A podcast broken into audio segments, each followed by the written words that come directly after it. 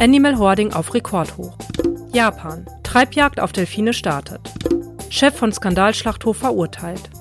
Herzlich willkommen zum ersten Tierschutzupdate nach der Sommerpause. Schön, dass ihr wieder eingeschaltet habt. Ich bin Hanna Hindemith, heute ist der 5. September und das sind unsere Themen. Nach Angaben des Deutschen Tierschutzbundes hat es 2021 in Deutschland mehr Animal Hoarding gegeben als jemals zuvor. 68 Fälle mit über 4200 betroffenen Tieren wurden den TierschützerInnen im vergangenen Jahr bekannt. Trauriger Rekord. Ob tatsächlich vermehrt Tiere gehortet wurden oder ob mehr Fälle aufgedeckt werden, weil Behörden und Bevölkerung sensibilisierter sind, sei aber unklar, so der Deutsche Tierschutzbund. Besonders häufig leiden Katzen unter Animal Hoarding. Bei über 200 Fällen wurden in den vergangenen Jahren Katzen gehortet. Absolut gesehen sammeln Animal-HorderInnen jedoch am meisten Kleintiere. 10.709 Kaninchen, Ratten und Co. wurden seit Erhebungsbeginn im Jahr 2012 zum Opfer der Tiersammelsucht. Unter Animal Hoarding versteht man das krankhafte Sammeln von Tieren. Dabei sind die HorderInnen oft nicht in der Lage, die Tiere adäquat zu versorgen, sodass die Haltungsbedingungen meist katastrophal sind. Der Deutsche Tierschutzbund fordert deshalb mehr finanzielle Unterstützung durch die Kommunen für Tierheime, da diese sich um die beschlagnahmten Tiere kümmern.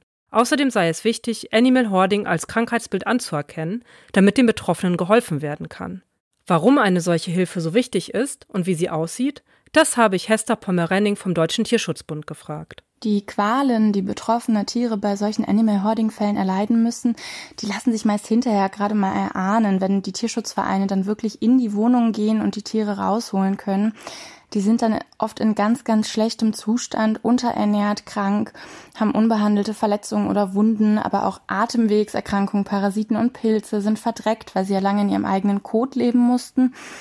Ähm, viele Tiere sind trächtig, viele Tiere können oft sogar nur noch tot geborgen werden. Das ist natürlich auch für die Tierheime wirklich eine immense Belastung, die dann da beteiligt sind. Also die leisten da wirklich Großartiges, aber kommen da regelmäßig logistisch, finanziell, aber auch psychisch wirklich an ihre Grenzen. Und dann gibt's ja immer noch die Perspektive auf den Menschen dahinter, auf den Horder, der ja auch leidet unter seiner psychischen Erkrankung. Leider ist Animal Hoarding nicht als eigenständiges Krankheitsbild anerkannt in Deutschland und das macht es ganz, ganz schwer, auch im Nachhinein für die Betroffenen Hilfe zu suchen, also Anlaufstellen zu finden, wo sie wirklich Hilfe bekommen.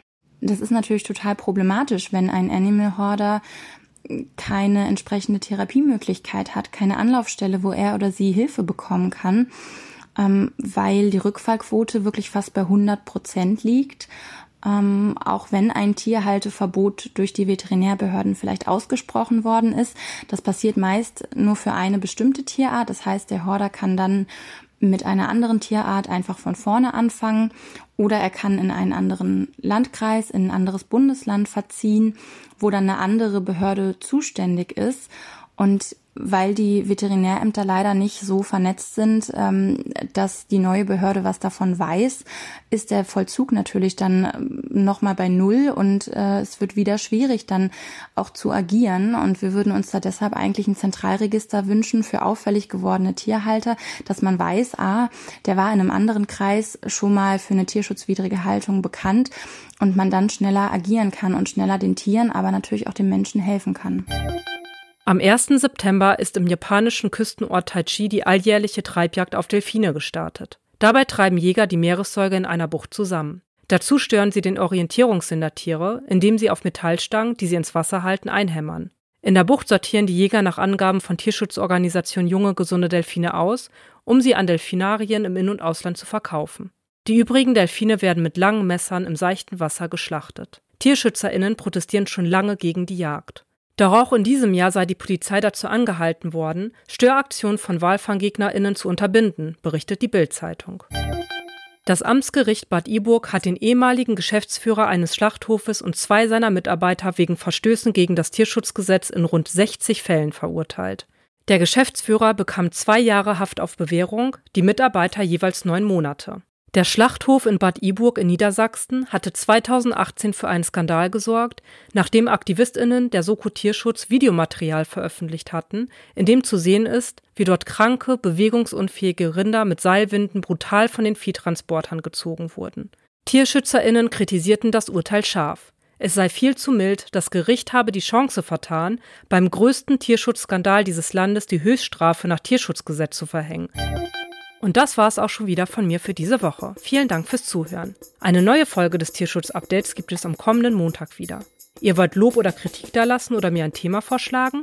Dann erreicht ihr mich per Mail an podcast.deine-tierwelt.de. Ich freue mich auf eure Post.